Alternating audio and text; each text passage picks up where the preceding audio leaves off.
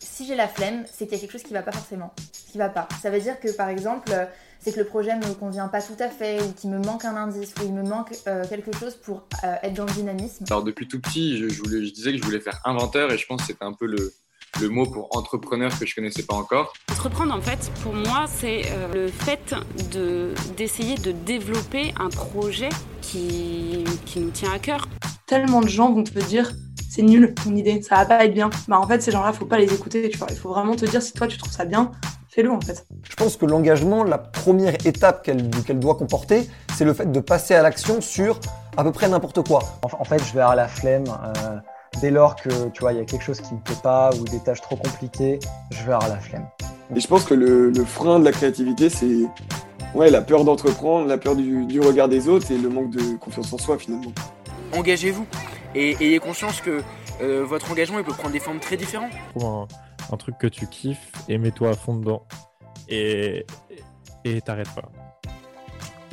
Salut à toutes et à tous. Aujourd'hui, j'ai le plaisir de vous retrouver pour un épisode d'étudiants et entrepreneurs avec Félix Cladière qui euh, m'a présenté son projet, mais avant tout son parcours que j'ai adoré, euh, vraiment. Donc un projet qui est assez atypique, je dois l'avouer, mais hyper intéressant et du coup ça m'a hyper intéressé. Et euh, franchement, je vous en dis pas plus et je vous laisse avec la suite de l'épisode. Euh, et puis je vous invite aussi à aimer le podcast parce qu'on arrive bientôt euh, à cette fin de saison, la saison 2. Donc à aimer le podcast sur Apple Podcast, sur Spotify, sur enfin bref, sur toutes les plateformes. Et si vous pouvez le partager aussi autour de vous, ça m'aide énormément. Donc voilà, n'hésitez pas. Et à mettre un commentaire aussi, ça m'aide beaucoup. Voilà, j'arrête et puis sans plus tarder, je te laisse avec la suite de l'épisode. Cette batterie. Non, je rigole, j'en ai toujours. ça, ça va te faire hyper bizarre après. ouais, vas-y. Mais attends, on va démarrer, de toute façon, tu verras bien. C'est le moment gênant où je fais ma petite intro. Vas-y, vas-y. Donc on fait pas de bruit, nous. Bah, tu peux, hein, si tu veux. tu veux faire mon intro à ma place? Hein? Tu veux faire mon intro à ma place? Vas-y. Bah, si tu veux, vas-y. Bah non, mais ça va, ça va ça va, ça va euh, faire un peu bizarre. Enfin, je sais pas ton intro, mais. Euh. Ah oui, ok. Bon, vas-y. Non, mais vas-y, vas-y, je te laisse. Je te laisse. Ok. Tu feras la outro. ok, salut à toutes et à tous. Aujourd'hui, j'ai le plaisir euh, de vous retrouver pour un épisode de la série Étudiants entrepreneurs. Euh, il me semble que c'est le septième. Oui, je suis euh, hôte, du podcast et je ne sais même plus les épisodes. Euh, j'en ai eu beaucoup, donc c'est pour ça. Et aujourd'hui, j'ai l'immense plaisir d'accueillir Félix Cladière qui va nous présenter son projet, mais d'abord sa personnalité. Donc, bah, bonjour Félix, comment vas-tu Bonjour Théo, ça va très bien et toi? Bah écoute, ça va bien, merci, merci de demander. Sous ce, cette pluie un peu soleil euh, parisien, on sait pas trop, comme d'hab. Euh, du coup, bah, je te laisse te présenter d'abord et après, je pense, on parlera de ton projet. Euh, plus en détail. Ouais, alors moi j'ai un parcours un peu atypique parce que j'ai passé mon bac il y a une dizaine d'années. Euh, voilà, je savais pas du tout euh, quoi faire euh, voilà dans ma vie, donc j'ai décidé que voilà, j'ai détesté l'école en fait, donc j'ai décidé de d'arrêter les cours. Attends, il y a 10 ans. Ouais, il y a il y a 9 ans, ouais. Il y a quasiment 9 ans. Ok. Donc voilà, mais pas, en fait avec, avec, un an d'avance. Donc en fait, tu vois, je me ah, suis décalé un peu, voilà. Et donc j'ai, comme j'ai détesté l'école, j'ai décidé de pas faire d'études. Donc je suis parti à Londres pour bosser pendant 6 mois dans la restauration. Après, je suis revenu en région parisienne, j'ai bossé pendant 6 mois dans la restauration. Et après, j'ai fait un an dans la vente. voilà, je me suis cherché, j'ai fait un peu des petits boulots à droite à gauche. Et ensuite, j'ai fait, euh, j'ai voulu faire une école d'éducateur spécialisé, donc rien à voir avec le commerce. Tu m'en avais parlé, je donc, crois, au euh, téléphone, donc eu et tu m'avais raconté un peu tout ce parcours atypique et j'étais là, waouh, c'est clairement le, les profils que je recherche et qui m'attirent aussi, donc euh, ouais. Donc voilà. Et en fait, à l'issue de la première année, en fait, j'ai beaucoup aimé. Et en fait, c'est vrai qu'émotionnellement, c'était quand même assez compliqué. Enfin, c'était assez, assez mm. rude. Et du coup, j'ai voulu essayer de continuer vers une autre voie, de garder un peu ça en tête, cette dimension sociale, mais d'essayer de l'aborder sous un, sous un angle un peu plus économique. Enfin voilà, en tout cas, garder cette dimension en tête, mais partir faire autre chose. Et donc j'ai fait du coup, pendant un an, j'ai bossé dans plein de petits boulots. J'ai été euh, vacataire dans un tribunal, j'ai été euh, maraîcher, donc j'ai fait des légumes. Ah et donc c'est peut-être là, euh, ouais, j'ai fait, j'ai fait vraiment un petit peu de tout. Je me cherchais pas mal. Ah oui, donc, donc voilà, et donc j'ai fait des légumes en fait pendant quelques mois. Enfin, j'ai participé à, à, la création d'un potager dans une communauté de vie. C'est un entrepreneur en fait qui avait repris une espèce de domaine et il avait comme idée de créer une communauté de vie avec des personnes âgées, des étudiants et d'essayer de faire vivre ensemble tous ces gens dans, dans des vieilles granges rénovées. Ok, Et donc il y avait tout un projet, ouais, c'était un projet extraordinaire. Et donc euh, il y avait tout un projet autour de l'alimentation, enfin de l'autosuffisance, de l'autonomie. Et donc l'idée c'était d'essayer de pas vivre en autarcie, mais en tout cas d'avoir, euh, tu vois, des ressources un peu sur place. Ouais, d'être autosuffisant et ce qu'on voit euh, maximum, de plus en quoi. plus maintenant, euh, c'est hyper intéressant en vrai. Donc voilà. Et donc en fait il a voulu faire donc une partie verger Ouais. avec un peu, euh, voilà, des fruits, des légumes, etc. Il voulait faire une chaudière au miscanthus, donc pour chauffer tous les tous les mètres carrés de grange. Ok. Le miscanthus, c'est une plante un peu comme du bambou que tu peux couper et mettre dans une chaudière et en fait, tu arrives à chauffer euh, super bien et du coup, tu, tu consommes très peu quoi en réalité. Ok, d'accord. Donc tu as ça et tu avais une partie du coup production de légumes et donc moi j'ai je suis intervenu sur cette partie-là, évidemment pas tout seul, hein, j'étais j'étais assistant, Ouais, je me aide. Mais voilà, et donc j'ai adoré ça en fait, le métier de la terre, travailler la terre et tout ça, ça m'a vraiment beaucoup plu. Et donc en fait, j'ai essayé de garder un peu ce truc-là de travailler la terre et euh, avoir une dimension un peu sociale quoi. Donc voilà, et c'est avec ça en tête que j'ai démarré Neoma. Donc un bachelor en 4 ans, donc il y a euh, quasiment 5 ans maintenant. Euh, et donc avec dans, dans l'idée, bon, je savais pas trop quoi faire, euh, voilà, je savais pas trop où ça me mènerait, mais en tout cas voilà, j'ai démarré. Voilà, exactement. Et donc pendant Neoma, je me suis un peu cherché aussi, j'ai continué à me chercher un peu, euh, et j'ai fait du coup un an dans les achats, dans une grosse boîte, où j'ai acheté des vis, des cartons, des emballages, des trucs comme ça en alternance, donc en troisième année. Ok. Et donc voilà, ça m'a plu, j'ai appris beaucoup de choses sur les achats et notamment le rôle euh, hyper important qu'ont les achats dans une entreprise. Ouais. Mais euh, mais voilà, j'ai Sans plus. Voilà, j'ai décidé que voilà, j'ai décidé de- d'aller voir un peu autre chose et donc j'ai fait un an d'expertise comptable. Euh, pareil, vra- ça vraiment tout fait. Hein. Ouais, j'ai fait, pas mal de trucs. J'ai fait pas mal de trucs assez différents. Ok, ouais. Donc voilà, et ça j'ai beaucoup aimé, mais c'est pareil, au bout d'un an, je, je savais que Mm. je voudrais pas faire ça de ma vie, et voilà. Et donc en fait, à ce moment-là, donc on était pendant le Covid, donc on était pendant euh, le, premier puis deuxième confinement. Et, euh, et en fait, euh, bah, je commençais à avoir un peu l'idée de pourquoi pas essayer de me lancer dans un projet. Enfin voilà, j'avais j'avais quelques idées qui me venaient, Hmm. mais pour moi c'était pas vraiment un boulot si tu veux, c'était pas vraiment un métier quoi. Entrepreneur, c'était plus un espèce de truc où tu disais il faut que je trouve un travail et à côté de ça, je vais essayer de monter quelque chose quoi. Il y, avait, un- il y avait un côté un peu comme ça. De te créer un travail en quelque sorte. Voilà. Ouais. Mais du coup, je pensais vraiment, enfin, je pensais vraiment qu'il fallait euh, euh, d'abord avoir un métier. Tu vois, pour moi, c'était Ouais. un truc un peu de, c'est un, c'est un passe-temps, c'est un hobby, créer quelque chose, le, le dessiner dans sa tête et le, le faire sortir de terre, c'est génial, c'est super, mais, mais c'est pas vraiment un métier. On peut pas vraiment être payé pour ça. Enfin, je sais pas, il y avait un truc un peu bizarre, tu vois, à côté Est-ce que tu pensais que c'était réservé à une certaine catégorie de, de personnes? Je, je sais pas une certaine catégorie de personnes. En tout cas, euh, j'avais pas l'impression qu'on pouvait. Enfin, pour moi, c'était que, tu vois, tu pouvais pas être entrepreneur et étudiant. Je sais pas pourquoi, mais il y avait un côté où Ok. c'était d'abord je trouve ma voie. Il fallait, il- ouais, voilà. ouais. Tu vois, il fallait que tu acquières une certaine expérience, il fallait que tu, euh, tu, tu aies cette légitimité pour pouvoir euh, ensuite te lancer. Il fallait que tu finisses pour te dire, euh, ok, c'est bon, maintenant je peux me lancer. Ouais, exactement. J'ai une expérience, j'ai une expertise en quelque chose, et donc je peux essayer de créer quelque chose comme ça, quoi. Et donc voilà, donc j'ai, et en fait, bon, j'avais, j'avais du coup pas mal d'idées, mais je, je cherchais quand même encore ma voie, et donc je suis, à, je suis comme ça que je suis arrivé à l'ESSEC, dans un master en stratégie d'entreprise, en me disant que la stratégie c'était assez large, que finalement, euh, bon, voilà, que à, à n'importe quel niveau presque d'une entreprise, on a quand même besoin de stratégie, même quand on est tout seul, qu'on monte un petit truc, il faut voilà savoir se positionner sur un marché, savoir étudier son marché, savoir construire une offre, etc. en adéquation avec le marché. Donc toutes ces choses-là qui sont vraiment de la stratégie euh, pure. Voilà, je me suis dit en tout cas c'est cool d'étudier ça, et Ouais. puis je verrai bien où ça me mènera. Et en fait, peut-être au mois de d'octobre ou novembre de cette année, euh, je me suis, j'ai commencé à réfléchir un peu à l'idée d'Abelias. Alors par un chemin un peu un peu long, mais que je pourrais sur lequel je pourrais revenir. Ouais. Mais en tout cas, à construire un peu ce, ce projet-là. Et en fait, du coup, ben, en me renseignant, je me suis rendu compte que j'avais le droit de, de faire euh, mon stage de fin d'études dans euh, ma structure si jamais je décide d'en monter une. Et donc euh, voilà, j'ai décidé de saisir cette opportunité-là pour pour essayer de, de créer Abelias. Ok, c'est hyper intéressant. La première question que j'ai et qui m'interpelle, c'est est-ce que c'est pas dur de reprendre les études? Parce qu'on parle souvent des. J'ai parlé à des personnes qui étaient en césure et tout, mais les césures, c'est euh, c'est hyper euh, hyper cadré, hyper réglementé. Enfin, c'est tout un processus. euh, même, je trouve ça limite hyper chiant à force. Mais est-ce que c'est pas dur de de reprendre les études après autant de temps d'avoir goûté la vie, enfin tu vois la, la Ouais. vie, la vraie vie, j'ai envie de dire? Ouais, ouais. Bah moi j'ai trouvé ça, ouais, j'ai trouvé ça assez dur parce que t'as forcément un gap qui est quand même, euh, qui est Ah quand bah, même assez large, énorme. tu vois. Même en ayant, en fait, du coup, je suis arrivé avec euh, un bac plus, enfin avec quatre ans de- après mon bac. Bah, comme j'avais un an d'avance, tu vois, ça m'a décalé, donc j'avais trois ans de retard. Donc finalement, Ah. j'ai quand même certaines personnes qui avaient redoublé ou qui avaient fait un an d'autres choses, tu vois, ceux qui avaient fait un an de médecine, toujours avec un an de droit. euh, Voilà. ouais, mm. Finalement, il y avait quand même dans la promo quelques personnes qui avaient finalement, tu vois, qui étaient à bac plus 2, bac plus 3, puis finalement, on avait à peu près le même âge. Donc ça, ça va. Après, c'est sûr qu'en termes de maturité, ben, toi, t'as travaillé pendant 4 ans, ou 3 ans plus un an d'études, mais tu vois, Tu euh, retrouves, euh, voilà, il y a forcément un gap. c'est inévitable. Par contre, je pense aussi qu'en termes de sens, du coup, ben, tu sais un peu pourquoi tu es là, parce que tu as fait pas mal de métiers qui sont pas toujours des métiers très rigolos. Euh, serveur, tu as des gros horaires, c'est physique, c'est décalé, tu auras toutes les fêtes de famille, tu vois, t'es jamais là à rien. Euh, voilà, du coup, quand tu reprends les études, je pense qu'il y a, en termes de sens, en tout cas, ça fait un peu plus sens, parce que tu sais que c'est un peu un passage obligatoire, ou en tout cas, euh, c'est un vrai levier pour la suite, Et que si tu as la chance de pouvoir en faire, bon, ben voilà, faut la saisir, quoi. Ok. Non, c'était juste ma euh, question. euh, non, non, mais, euh, euh, hyper je trouve parce que je trouvais ça hyper intéressant parce que il y en a de plus en plus qui arrêtent les études euh, et qui les reprennent pas au final, Ouais. ou des, des personnes qui vont en césure, tu vois, et qui se disent, bah, qui, qui goûtent à la vie et qui se disent ah bah finalement c'est un peu mieux que les études, mais il y en a d'autres et tu, tu, tu fais partie de ces, ces, ces personnes-là qui reprennent les études et je trouve ça vraiment euh, ça me fascine, je t'avoue, parce que euh, je me suis pas mal posé la question moi-même, donc c'est pour ça que ça me Ouais, bah, fascine. je- parce je- que comme t'as eu un parcours aussi un peu typique. euh. Ouais, ouais, ouais, je l'ai déjà raconté sur le podcast, donc euh, les gens sont au courant aussi, mais non, c'est c'est c'est marrant justement de, de voir aussi parce qu'il y a cet esprit de volonté vraiment de vouloir à tout prix s'accrocher à quelque chose et de vouloir faire.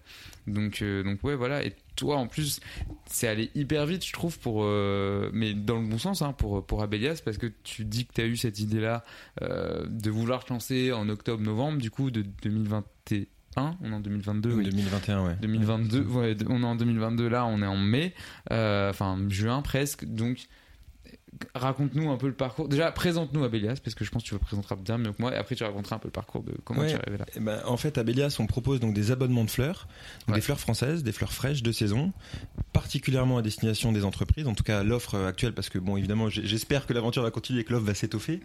Pour l'instant, on a, voilà, pour l'instant, on a une offre qui est vraiment euh, Accès entreprise. Voilà, vraiment particulièrement accès entreprise. On peut le faire à l'occasion pour des particuliers, ou alors parfois il y a des, des entreprises qui s'abonnent. Quand c'est des notaires ou des avocats, elles s'abonnent et elles en prennent deux, un pour le cabinet et un pour chez lui. Ça arrive. mais euh, mais voilà. Mais, mais en tout cas, c'est particulièrement destiné aux entreprises. Donc on propose des abonnements de fleurs.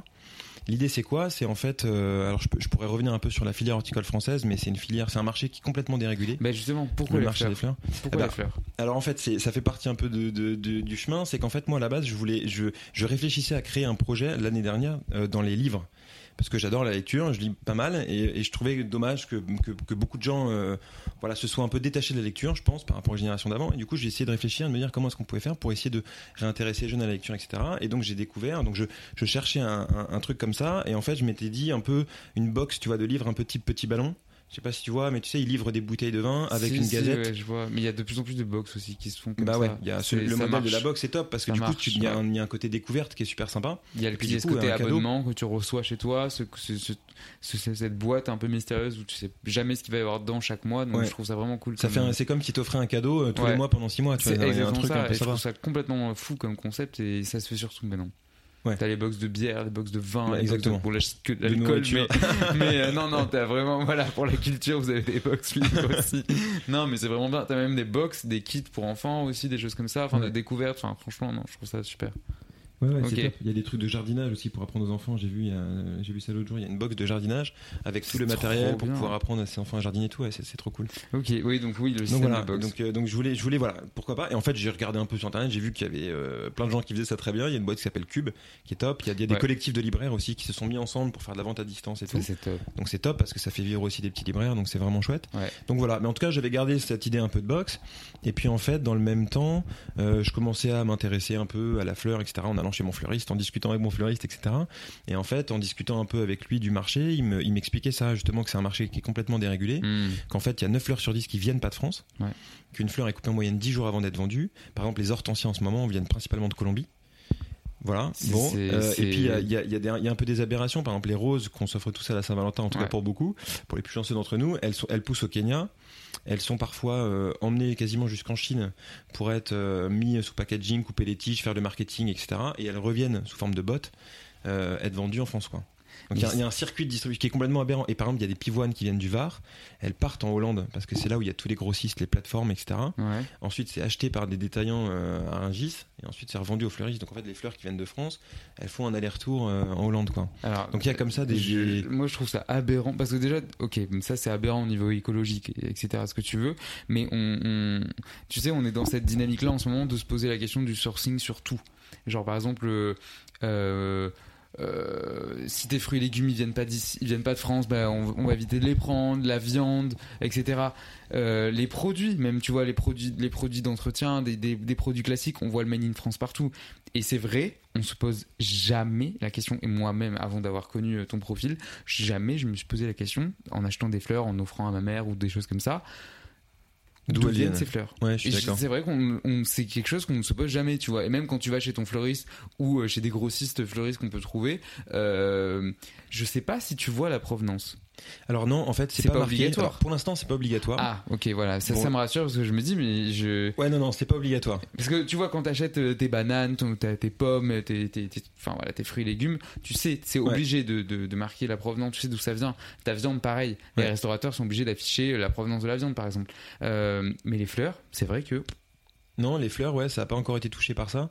Alors c'est pas impossible que ça le soit euh, dans les Ah, années à venir parce que tu vois, je on pense, régule parce un peu que, tous les marchés. Ouais, on- bah, c'est vrai que ça, ça prendrait sens parce que c'est. Pourquoi euh, on s'intéresserait plus à ça euh, qu'aux fleurs euh, alors que c'est un gros marché en plus Ouais, ouais, c'est clair.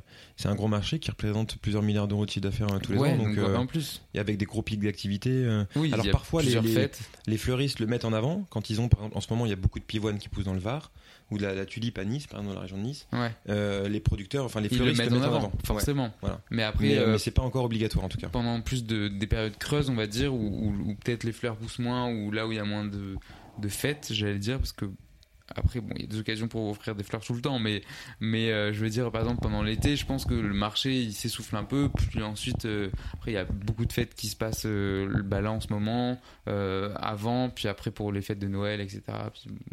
Ouais. Je sais pas où voulait aller mon propos là, mais Donc, euh, je sais je sais pas, mais je- je- mais tu écoutes, c'est bien. J'écoute, j'écoute. Non, non, mais ma question c'était du coup, oui, pourquoi les fleurs? Donc, ce que tu Donc as voilà, en tout cas, voilà, c'est à ce moment-là, exactement, où j'ai commencé à découvrir un peu ce marché, où je me suis dit, mais voilà, c'est dommage, quoi, c'est un super beau produit. Bah, complètement. Et pourquoi est-ce qu'on lui fait faire deux fois le tour du monde avant de, avant de le retrouver euh, au coin de notre rue? Mais moi, ça me fascine. Enfin, ça me fascine. Je trouve ça vraiment aberrant au niveau écologique. Euh, le, le, fait que tu dises, par exemple, que la fleur fasse un aller-retour, Ouais. juste pour euh, revenir là où. euh, Enfin, c'est fou. Quasiment à côté de. C'est c'est fou. Enfin, de se dire ça, c'est jamais tu penserais. euh, Enfin, à mon avis, c'est la même chose aussi pour certains fruits et légumes en France euh, qui fassent des des, des va-et-vient Ouais, aussi.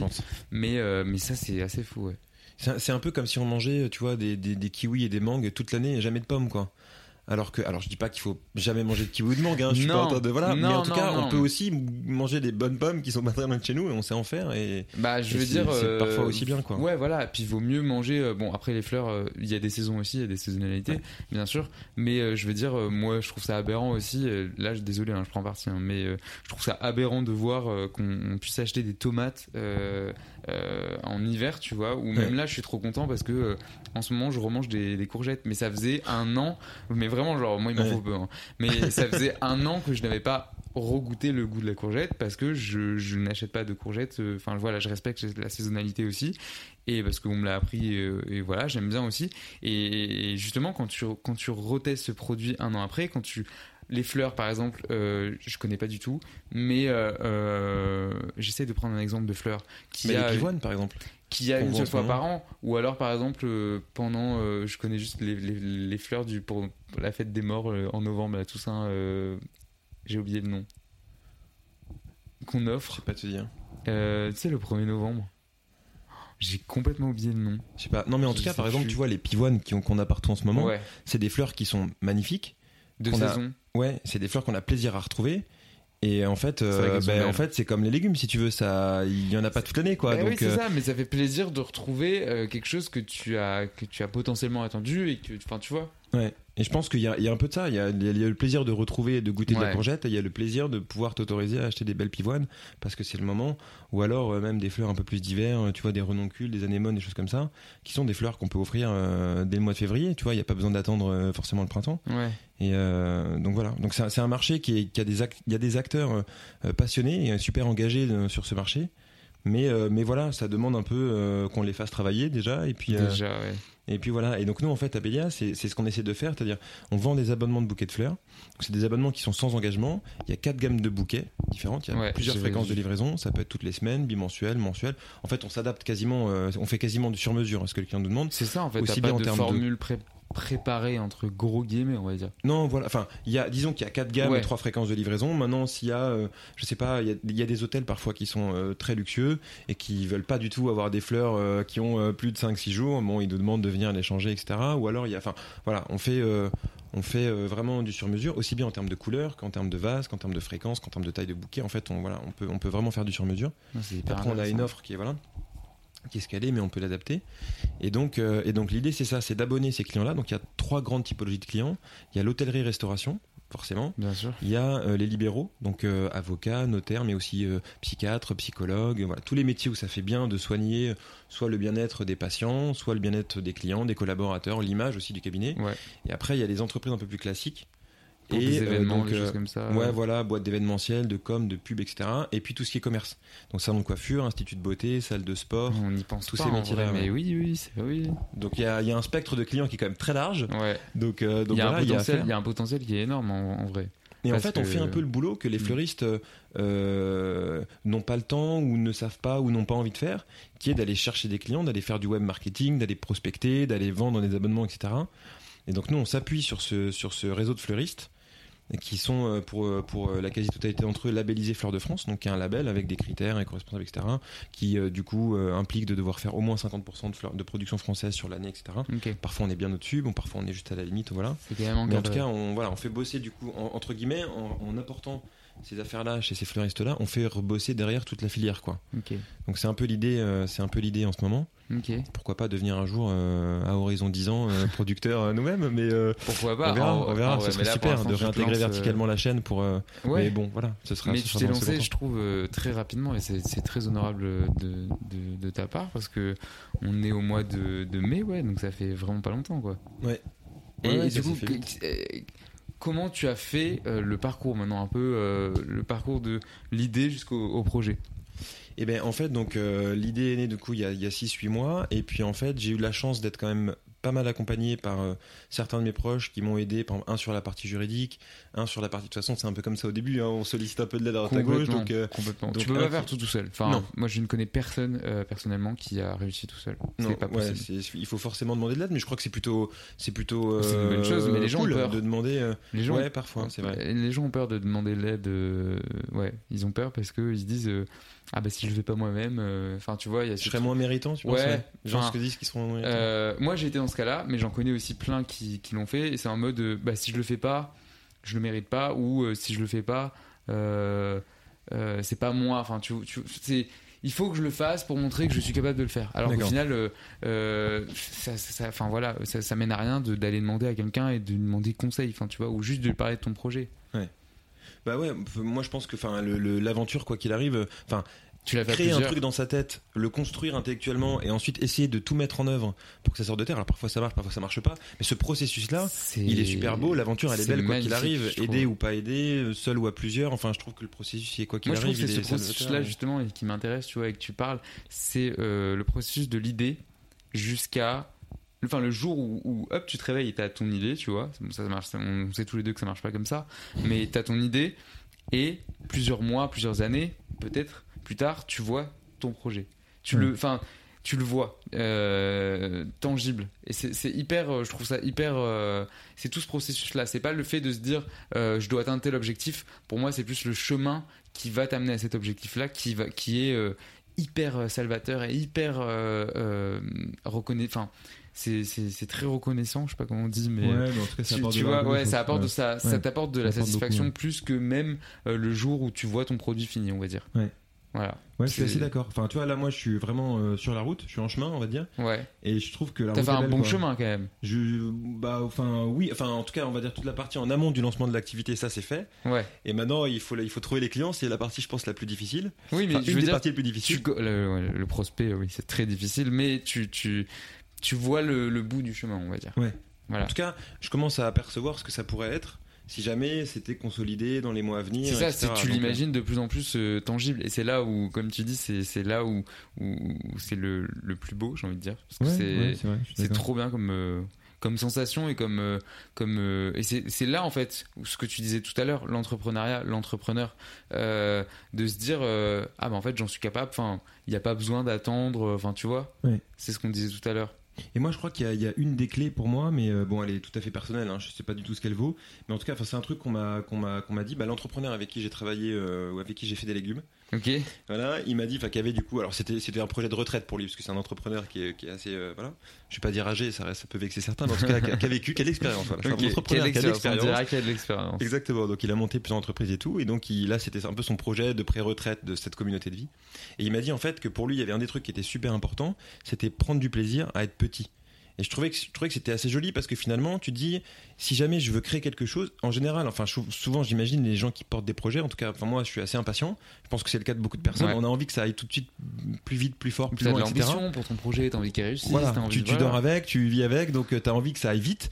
Et en fait, euh, il me disait que, il me disait que beaucoup de personnes, en tout cas selon lui, parfois un peu sauter les étapes, arriver à faire des grosses levées de fonds euh, très vite. Du coup, il était obligé de se retrouver assis un peu sur une montagne d'or, obligé d'aligner les objectifs avec les moyens, parce que bah voilà, t'es obligé d'aligner moyens et objectifs.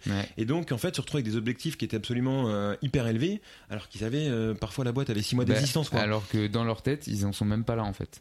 Voilà. Et c'est hyper Et dur. en fait, il me disait, il faut, il faut, il faut que tu ailles signer toi-même tes 100 premiers clients parce que tu vas discuter avec eux, tu vas comprendre ton marché, tu, Tu vas, comprendre tes terrain. clients, tu vas sur le terrain, tu vas comprendre aussi ce que les mecs à qui tu vas éventuellement demander de le faire dans quelques mois, dans quelques années vivent. C'est-à-dire que c'est un métier difficile, qu'il faut, euh, voilà, enfin tu vois. Et surtout, tu vas pouvoir discuter avec tes clients, tu vas pouvoir faire remonter de l'information, Hmm. changer ton offre. Et moi, franchement, c'est vrai que je le vois entre le premier client que j'ai signé et, et en ce moment. Euh, j'ai changé les gammes, j'ai changé les prix, j'ai changé les supports de communication, j'ai tout changé. Bah ouais. Bah oui, Et en fait, euh, confronté au réel, tu te rends compte qu'en fait, ce que tu avais imaginé, c'est pas du tout. C'est loin d'être euh, optimum, quoi. Et c'est top, c'est super. Et j'imagine que ça va ouais. changer encore plein de fois, et c'est cool. Mais, justement, je ouais, pense c'est que c'est pas du tout un échec, c'est euh, une progression. Ouais.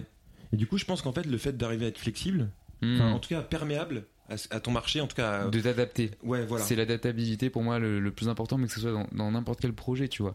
Si t'arrives pas à, t'adapter, parce que euh, clairement, un, un- un entrepreneur, son but c'est. Enfin, le but, c'est de vendre un produit, de vendre un projet, de, prendre, de vendre un service. Et si tu n'arrives pas à t'adapter à ta cible, euh, forcément, tu tu peux plus imposer maintenant une manière de faire, une manière de, de consommer. une- Enfin, c'est hyper difficile parce qu'on a tous pris des habitudes plutôt bonnes ou mauvaises. Je rentre pas dans ce débat, Mm. mais euh, tu dois t'adapter tout le temps à ta cible. Ouais. Et c'est hyper intéressant ce que tu dis euh, du fait que tu as vu justement cette, cette question d'adap- d'adaptabilité quand tu t'es confronté à, à, Ouais. à ça. Et puis je pense du coup le fait d'arriver à du coup à ne pas être tout le temps dans la dans la frustration que ça aille pas aussi vite. Ouais. Prendre du plaisir à être petit, c'est cool d'être tout seul, d'être deux, d'aller chercher tes clients un à un dans la rue, il fait chaud, machin et tout. Tu vois, il y a à côté, c'est difficile, c'est super difficile Mais forcément, c'est hyper- mais c'est top parce que et, si jamais tu arrives à prendre du plaisir dans cette aventure là, je pense que je pense que beaucoup de chemin est fait parce qu'en fait du coup t'es pas frustré, t'es- tu restes beaucoup plus positif, tu vois, t'es- il y a un côté. euh, C'est pour ça que je te dis que tu es, en train de faire bon, toujours ton chemin, mais tu es, arrives au bout de ce chemin et, et je pense que le, le meilleur est encore à venir euh, jusqu'à jusqu'à la fin de, de, de ce chemin. Et du coup, ça m'amène à la question que je, je pose aussi, parce que j'ai pas beaucoup de questions, mais j'en pose quand même. Euh, c'est quoi ta définition à toi de l'entrepreneuriat? Franchement, euh, c'est super dur, mais je dirais que c'est un peu ce qu'on a dit tout à l'heure, c'est-à-dire d'arriver à créer, enfin, à, à conceptualiser, enfin, à créer intellectuellement quelque chose et arriver à le faire naître, à le faire sortir de terre, quoi.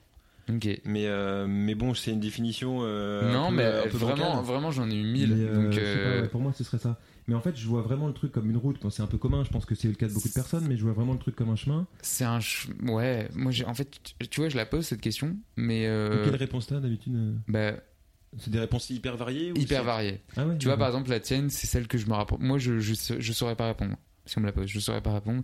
Mais je me rapprocherai le, le plus de la tienne. C'est-à-dire de, de, de, de- d'arriver à conceptualiser ton idée. Voilà. Ouais. Pour moi, ce serait ça. Mais c'est tellement vague et, bateau. Ouais. C'est tellement vague et bateau que t'as l'impression que tu, c'est réducteur en fait comme euh, comme définition parce que c'est tellement plus vaste l'entrepreneuriat. Ouais. Et c'est pour ça que je te dis que moi je la pose souvent parce qu'il y en a mille en fait. Il y a mille réponses possibles. Il y a, il y a même plus. C'est infini. Et c'est pour ça que j'aime bien poser cette question pour savoir comment euh, les gens perçoivent l'entrepreneuriat. Surtout Ouais. quand on est jeune, tu vois. J'ai envie de dire. Parce que si je demande cette question à, à un cadre qui a monté sa, sa boîte ou un entrepreneur qui est dans, dans l'entrepreneuriat depuis 40 ans, qui a monté 5 boîtes, euh, il va me dire bon l'entrepreneuriat c'est ça, ça, ça, ça. Enfin tu vois. Ouais, ouais. Alors que à chaque fois que je pose la question, les personnes hésitent. Et du coup, ça me, ça me rassure parce que je me dis, ok, Il y a pas de définition. euh, n'y a ouais. pas de définition propre encore. Et puis, euh, on est toujours dans cet entre-deux, euh, vie professionnelle, vie étudiante. Enfin, tu vois, comme on est un peu jeune, on est en train de lâcher notre vie, notre ancienne vie, j'ai envie de dire. Et on arrive dans la vraie vie, même si je déteste dire ça et que j'ai l'impression d'avoir, d'avoir 40 ans. Mais, mais non, voilà. Et, et du coup, c'est cette question-là qui me, qui me plaît. Et de voir les gens un peu hésiter, ça me rassure. Non, non, mais c'est vrai que euh, c'est vrai que c'est une définition qui est assez difficile. En même temps, euh, je me dis, enfin, en fait, j'ai vraiment l'impression que c'est un chemin parce que C'est un chemin. le- Pour moi, c'est ça. T'as t'as ton premier client. Enfin, moi, je sais pas, je trouve que le, puis il y a un, un ascenseur émotionnel quand même permanent parce Ah, que complètement. t'en trouves un, tu dis putain, ça y est, tu te vois, tu sais, tu te dis ça y est, tous ces efforts de voilà toute la partie Ça a euh, marché, pré-lancement, ça a ouais, ça y est, ça va marcher, c'est sûr. Puis après, pendant une semaine, t'en signes pas alors que t'es 10 heures par jour, Ah non, mais- machin et tout. Tu dis mais ça va jamais marcher. Tout d'un coup, t'en signes deux, tu dis ah mais putain, en fait, si, c'est sûr que ça va marcher. Et c'est ça tous les jours. quoi. L'entrepreneuriat, euh, un jour t'es là, le lendemain t'es là, Ouais. et après t'es. Enfin, euh, c'est ouais, c'est des montagnes russes en vrai. C'est vraiment les montagnes russes, ouais. T'as deux rendez-vous, tu dis bon, c'est sûr, je vais en transformer au moins un des deux. T'arrives, tu prends une banane sur les deux rendez-vous, tu te dis oh là là, on est vendredi, j'ai pas trouvé de clients, machin et tout. Puis là, tu vas faire un peu de prospection, t'en trouves un euh, comme ça sur le fil et tu non, te dis ça y est, ça te fait poser des questions, et c'est ça, et c'est encore une fois, là, ce qu'on disait, c'est le chemin qui est le. qui est beau, ouais. Ouais. Mais, euh, mais c'est vrai que moi, je, en fait, j'ai l'impression que. En fait, je, me suis rendu compte, je me suis rendu compte il y a pas du tout longtemps que c'était un métier, quoi. Entrepreneur, tu vois. Ah. Il y avait un côté un peu, euh, je te disais, tu vois, pour moi, c'était pas un métier, voilà. c'était, Non, non, mais non, oui. mais tu vois, il y avait un truc de, bah, d'abord, j'ai un, j'ai un job. Et puis ensuite, euh, je vais monter des projets associatifs, politiques, sportifs, à côté, ouais. Ouais. Et éventuellement un jour, un projet, le projet prendra le pas sur ma vie professionnelle, j'arriverai à en vivre, et donc je deviendrai euh, chef d'entreprise, etc. Mais tu vois, le fait de, le, le simple fait de, de, de réfléchir à une idée, de la creuser, de la modeler, de la faire naître, et d'arriver à créer quelque chose qui te permette, bon, toi, d'en vivre et éventuellement d'autres personnes. Je me dis, mais en fait, ouais, on peut être payé pour ça, quoi. Ça s'appelle être entrepreneur, fou, et hein. c'est un métier, euh, C'est un métier de hein. dingue. Non, mais c'est de se dire, cool. je peux être payé pour quelque chose que j'ai fait et que j'aime en plus, parce que la plupart du temps, faut quand même aimer euh, créer un- et créer des projets, parce que je connais très peu de personnes qui ont réussi dans l'entrepreneuriat, qui, euh, il y en a, hein, mais qui se disent, euh, bon, bah, il faut que je crée ça parce que il y a telle ou telle de demande, tu vois. l'argent, ou machin, ouais. Mm, Ça, ça, ça fonctionne un moment, mais déjà l'éthique est nulle. Ouais. Et deuxièmement, bah ça va pas marcher parce que tu tu vas te lasser et, et ton projet, tu vas, enfin, il le- ton- j'ai envie de dire, ton projet va sentir que toi Ouais. t'es pas dedans, donc Ouais, ouais, euh, clair. donc voilà. Même tes clients. Comment Ouais. tu veux présenter euh, un produit à un client si même toi t'y crois pas? Non mais c'est clair. Moi, il y a, y a, y a euh, l'autre jour un client qui m'a dit, euh, je m'abonne. euh, En fait, je suis rentré dans sa boutique. J'étais tellement convaincu de mon truc. Je lui ai dit, j'arrive, je vais vous proposer un truc formidable. Tu vois, ça l'a, du coup, ça l'a fait marrer. On a discuté et en fait, je lui ai vendu le truc un peu sur le fil. Et en fait, elle s'est abonnée parce qu'elle m'a dit, je m'abonne parce que c'est vous. Tu vois, c'était purement affectif. Il y avait pas de raison dans l'achat. Voilà, Mais c'est juste parce que euh, parce que j'étais tellement animé par le truc. C'est Et en fait, euh, et ça, je pense que tu l'as que si t'aimes ce que tu fais parce que c'est bah, va vendre un produit que t'aimes pas. que t'aimes pas, ouais. que tu, super que tu fais mais que t'aimes pas et il y en a hein Ouais. ça arrive mais euh, tu peux pas tu peux pas les gens vont pas l'acheter Ouais, c'est clair. Ça, ça donne pas envie Et moi, je me souviens, tu vois, quand j'étais quand j'étais vendeur et que je vendais des chaussures, bon, des chaussures un peu haut de gamme, mais des chaussures, et ben la boîte nous faisait venir très régulièrement quelqu'un qui nous montrait des photos de l'usine, qui nous parlait de la fabrication, qui arrivait avec des chaussures qui étaient en train d'être fabriquées, etc. Et en fait, du coup, pour que nous, les vendeurs, ils- on consacrait un temps, enfin que je trouvais, tu vois, non négligeable sur notre temps de travail pour comprendre comment c'est fait, d'où ça vient, etc. Et en fait, je réalise maintenant que leur, leur, leur je pense qu'en fait, même en termes de de, productivité. Tu vois, on était des meilleurs vendeurs parce qu'on pouvait Bien parler sûr. du produit et on finissait par, ils arrivaient à nous le faire aimer, tu vois, à nous le faire connaître, à nous le faire.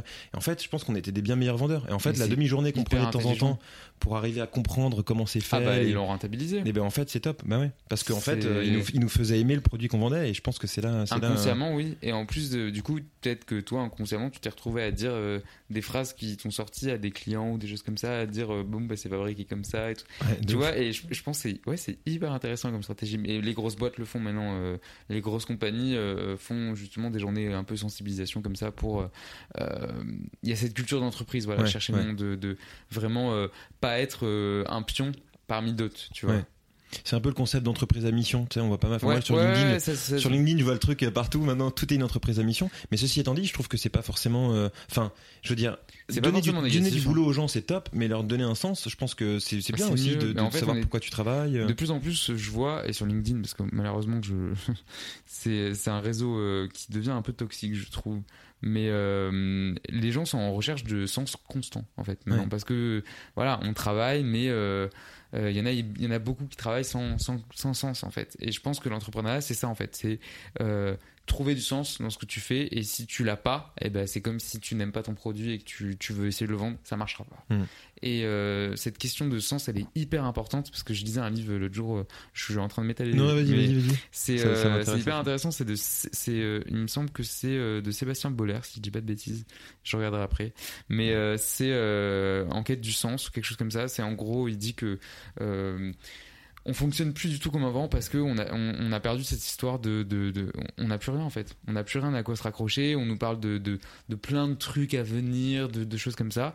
Et au final on perd tout notre sens et on, on se raccroche pas à l'instant présent. Voilà. C'est ce qu'il disait euh, la conclusion. Je résume extrêmement mal le livre.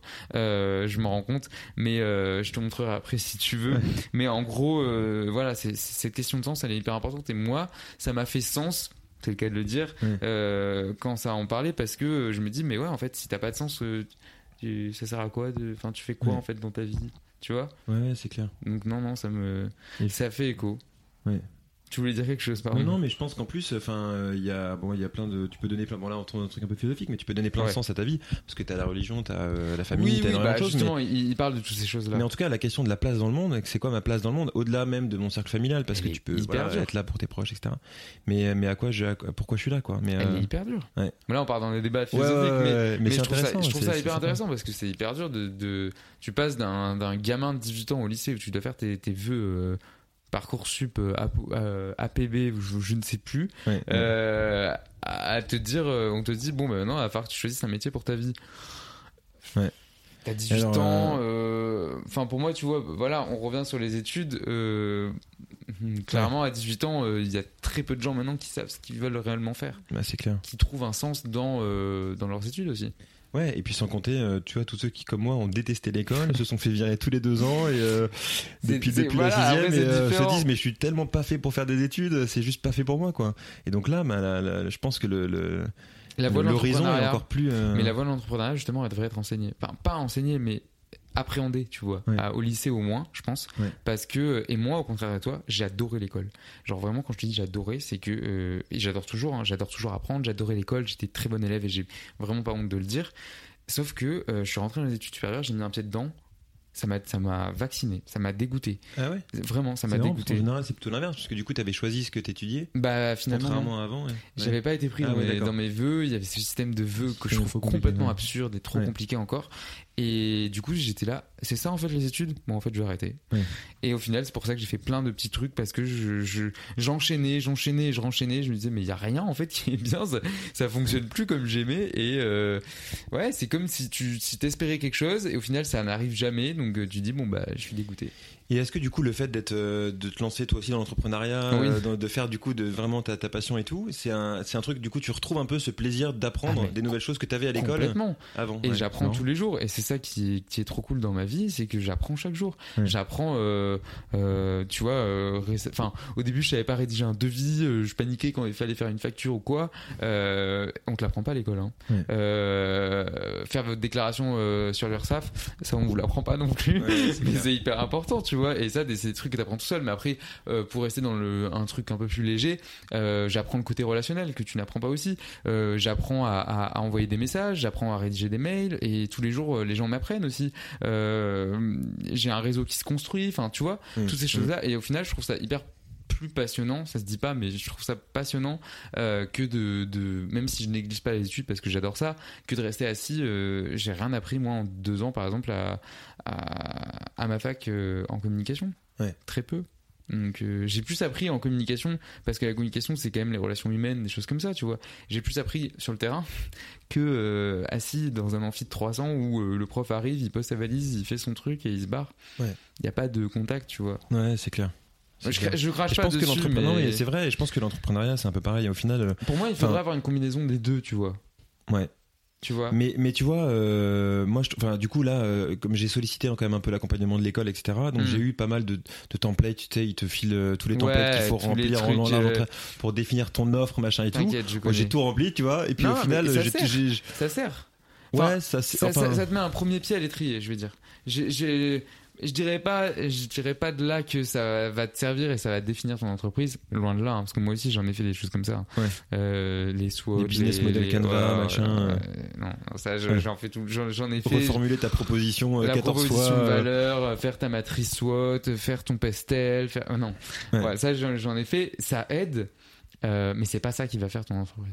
Bah disons que tu vois, moi j'ai l'impression que maintenant, maintenant que j'en ai entre guillemets, euh, que voilà, en tout cas, je, je pense que maintenant je serais beaucoup plus efficace à en faire une nouvelle pour un autre projet, parce que confronté au réel, en fait, je me rends compte que avant c'était tellement théorique que tu remplis le truc sur le papier, mais en fait, euh, c'est, difficile aussi de se projeter, de, sans Mais avoir aucun retour de client. Mais t'imagines, tu dois remplir une feuille qui analyse ton marché alors que tu, tu ne connais rien pas. sur ton marché. Ouais.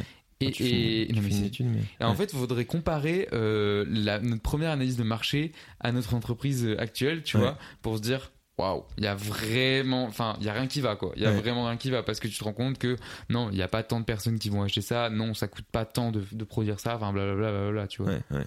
Tous les facteurs un peu du marché que tu connais Bah pas. ouais, c'est ça. Non, mais c'est hyper Mais, intéressant. Euh, j'avais plus encore entendu parler de, de toutes ces choses, le business model Canva et, et compagnie. Euh, J'avais une autre question. Avant une autre question encore. J'ai pas beaucoup de questions, mais c'est des questions que. Et tu vois, ça fait longtemps que j'ai pas enregistré d'épisode parce que j'en avais pas mal en avance. Voilà, j'avoue. Et du coup, ça me fait trop plaisir et je me rends compte que, bah, au final, j'ai- j'aime toujours autant ça, donc ça me rassure aussi. Ma question étant, euh, qu'est-ce qui t'inspire? On passe tout le temps du coq à l'âne, mais qu'est-ce qui t'inspire, que ce soit dans ta vie pro ou ta, ta vie perso. Je, alors je sais pas ce qui m'inspire. Enfin ouais, si peut-être que ça m'inspire. En tout cas, moi il y a un truc que j'adore, c'est faire la rencontre de gens qui euh, qui sont pas à leur qui, qui entre guillemets sont pas à leur place. C'est-à-dire des gens qui sont pas là où on les attend. Parce que pas du tout leur milieu social, pas du tout euh, leur parcours, pas du tout, euh, tu vois, vraiment des, des gens où tu, tu discutes avec eux et en fait au bout d'une heure tu te dis mais en fait je l'aurais, si j'avais dû écrire un profil type sur cette personne, J'aurais pas pas, du tout pensé ça quoi. Et ça, c'est vrai que moi j'adore ça. Et en fait, j'en ai, il y a des histoires. euh, Enfin, moi, je, je pense à plusieurs personnes en tête, mais euh, mais euh, bon, je peux les, je peux les, je peux, je peux dire en une phrase leur parcours pour leur rendre hommage. Bien sûr. Mais euh, mais euh, en fait, c'est des gens que j'avais interviewés donc à l'occasion d'un d'un Oui, podcast que je faisais il y a que quelques me disais, voilà, oui. il y a quelques mois et euh, que j'ai arrêté parce que j'ai trouvé ça beaucoup trop compliqué, et beaucoup trop chronophage. Mais vous mais que je reprendrai peut-être. mais le faites surtout pas. non. Mais bon, enfin, en tout cas, voilà, c'est vraiment un truc de passionné parce que c'est long, c'est difficile à faire. Enfin, voilà, j'ai j'ai trouvé. Enfin, bref, en tout cas, ça m'a permis de rencontrer quelques personnes et dont notamment, euh, je pense à un profil aujourd'hui d'un chef d'entreprise qui a une, qui a une entreprise de palettes de bois, qui a démarré sans le bac, sans le brevet, sans le brevet à 16 ans, en vendant des parfums et qui est aujourd'hui à la tête d'une boîte où il y a euh, 1200 emplois directs qui a réintégré verticalement toute sa chaîne. À la base, il prenait une demi-palette de bois en bon état, une autre moitié, enfin, il prenait une, deux palettes à moitié en bon état, il, Il les- euh, il, les- il reconstruisait une, une, une troisième palette en bon Ah état ouais. le matin et l'après-midi, toc toc, il allait toquer aux, aux entreprises pour vendre ses palettes. Tout seul, à 16 ans, tu vois. Enfin, euh, voilà, bon, voilà. Le, le- voilà, exactement. Il a fait, je crois qu'il m'avait dit qu'il avait fait 7 ou 8 banques avant d'avoir un pauvre prêt pour acheter une camionnette. Enfin, tu vois, vraiment le parcours du combattant à la dure et tout. Et aujourd'hui, il est, euh, il a, euh, voilà, il a un club de rugby en Pro D2, il a euh, plein de, plein d'activités. Il a créé une petite pépinière d'entreprise pour les entreprises normandes pour essayer de favoriser les, les jeunes qui veulent se lancer, etc. Et donc, tu vois, il y a des, je trouve ça incroyable, quoi. Ça, en tout cas, je veux dire, c'est un truc, tu te dis, mais en fait, donc, ce que tu disais, qui t'a- t'attendent pas. Ouais, il devrait, entre guillemets, il devrait pas être là selon la force logique des choses, tu vois. Mais il s'est complètement, il a bousculé sa route, son destin, et il a, il a pris une voie que personne lui avait dit de prendre. Ouais, la- Et, personne euh, l'attendait là, en fait. Voilà. Et 40 ans plus tard, il se retrouve à un endroit où il devrait pas être, entre guillemets, tu vois. Et ça, je trouve ça assez joli, ça. C'est cas, des ça personnes me... qui t'inspirent. Ouais. Il y a toujours cette question d'adaptabilité qu'on retrouve un peu. Ouais, des, des personnes qui s'adaptent, euh, finalement, elles, elles veulent faire quelque chose, mais elles ont pas forcément les moyens ou euh, le, le bagage, j'en sais rien, enfin, tu vois, et elles s'adaptent. Ouais. Il y a toujours cette question-là, donc ouais, c'est Et assez elles marrant. ne que devraient pas tu- être là, mais elles y sont pas- pas- parce qu'elles Ok. ont décidé d'y être, quoi. Il y a un truc un peu. euh, Donc c'est des inspirations. Non, c'est Ouais. intéressant, on me l'avait jamais sorti. euh, je- je- Au final, à chaque fois, je, je dis ça, mais euh, il y a des. c'est des monde- réponses. Les gens Bah, répondent quoi en général à ça Ah si, il y a une réponse que j'ai pas mal. euh, Moi-même, j'aurais sorti, c'est les gens. Ouais, mais je pense que, ouais. c'est- la plus classique, mais euh, après, il faut argumenter. hein, parce que si, je me sors, euh, oui, euh, ce qui, ce qui m'inspire dans la vie, c'est les gens. Ouais. Je- non, je vais dire non. Tu, tu développes, tu, tu Ouais, fais une disserte en trois points parce que sinon ça va pas être faisable. Quoi. Mais non, c'est intéressant les gens parce que tu t'inspires de, de ton domaine, de, des expériences, etc. Donc euh, c'est intéressant comme réponse. Après, j'ai eu d'autres réponses. Hein. Tu, tu, ça peut être des, des livres, des séries, des, des films, enfin voilà, tout, tout, tout, tout ce qui touche à la culture aussi. Donc euh, non, il n'y a pas de bonne ou mauvaise réponse de toute façon dans le podcast. Donc euh, voilà. Ouais, ok. Non, mais c'est une super bonne question en tout cas. C'est une bonne question, ce qui m'amène à poser une autre bonne question et qui est la question signature euh, du podcast. Euh, Est-ce que tu as la flemme? Euh, je dirais euh, oui un peu tout le temps et, euh, et en même temps jamais vraiment. Enfin, je pense que ouais, il y a, il y a plein de choses pour lesquelles j'ai la flemme, mais en même temps, il y en a tellement d'autres qui m'animent que finalement, j'arrive à être La toujours un flemme peu en arrive à s'enlever. Ouais, j'arrive à être toujours un peu en mouvement parce que finalement, euh, finalement, ouais, il y, a- y a tellement d'autres choses qui m'animent que, ça va. J'arrive à, j'arrive à, je pense, hein, en tout cas, j'arrive à foncer. Donc t'as- tu dirais que tu as la flemme sans trop l'avoir. Je dirais que j'ai de la flemme pour beaucoup de choses, Ouais. mais je pense qu'ils sont relativement communes, On donc a je vais pas les énumérer. on, on a tous la flemme pour Mais on des a choses. tous la flemme pour pas mal de trucs, ouais. Non, mais à côté, enfin, je veux dire, euh, euh, en même temps, il y a tellement de projets que je trouve que je trouve génial et sur lesquels je peux travailler à fond que finalement, non, je pense que T'as pas la flemme. j'ai pas la flemme finalement. Et je, dirais, euh, dirais non finalement. Non? Ok. Ouais. Enfin oui, oui. Sou- souvent je suis en désaccord avec les personnes qui disent non parce que pour moi tu ne Parce peux que toi, t'as la flemme? Euh, oui, tout le temps. Mais euh, tu, ne, tu ne peux pas avoir la, la, tu ne peux pas ne pas avoir la flemme. Tu vois ce que je veux dire? Ouais. Parce que il y a des moments où, mais en fait, tu vas pas te l'avouer. Moi, je sais qu'à un moment donné, je, enfin, euh, comment m'expliquer Mais à un moment donné, je, je, je, je mettais un voile sur ma flemme, genre en mode non, je, je, je, j'ai pas la flemme là. Alors que pourtant, je, je faisais rien, tu vois. Mais là maintenant, euh, en mode, euh, je suis beaucoup plus détendu par rapport à ça parce que euh, à à une époque, pendant ça a duré deux ans, je dirais, euh, je travaillais énormément. Euh, je faisais, euh, enfin, je me levais à 5 heures, je faisais euh, la Miracle Morning que maintenant on voit partout. Ouais. Moi, ça faisait, ça faisait 5 ans, tu vois, que je la faisais déjà et tout. Je me levais à 5 heures, je me couchais hyper tard. Enfin, en gros, si je bossais pas 12-14 heures par jour, ma journée a été pourrie. D'accord. Ce qui est totalement débile. Je- voilà, je mets en garde. Mais et donc maintenant, je suis beaucoup plus détendu. C'est-à-dire que si je sens que là, j'ai pas envie de travailler sur tel ou tel projet, c'est que c'est pas le moment en fait. Et Ouais. du coup, je me dis bon bah là, t'as pas envie. Eh ben tu sais quoi, tu prends ton, tu prends ton iPad et puis tu regardes des vidéos YouTube euh, pendant une heure. Ouais. Et euh, du coup, bah je fais ça pendant une heure et après je me remets au travail. C'est limite s'accorder des temps de flemme, tu vois. Comme ça, du coup, j'arrive un peu à cadrer le fait que j'ai la flemme. Après, bien sûr, euh, je j'ai pas un emploi du temps de flemme. Hein, genre, euh, je prévois pas, euh, bon, le lundi à 18h, je vais avoir la flemme Ouais, ou des ouais. choses comme ça. Euh, il m'arrive, je ça m'arrive des fois de rentrer le vendredi à, à 13h et de pas avoir du tout envie de travailler. Du coup, je travaille pas, tu vois. Enfin, Ouais. je sais pas, je suis un être humain aussi. Hein.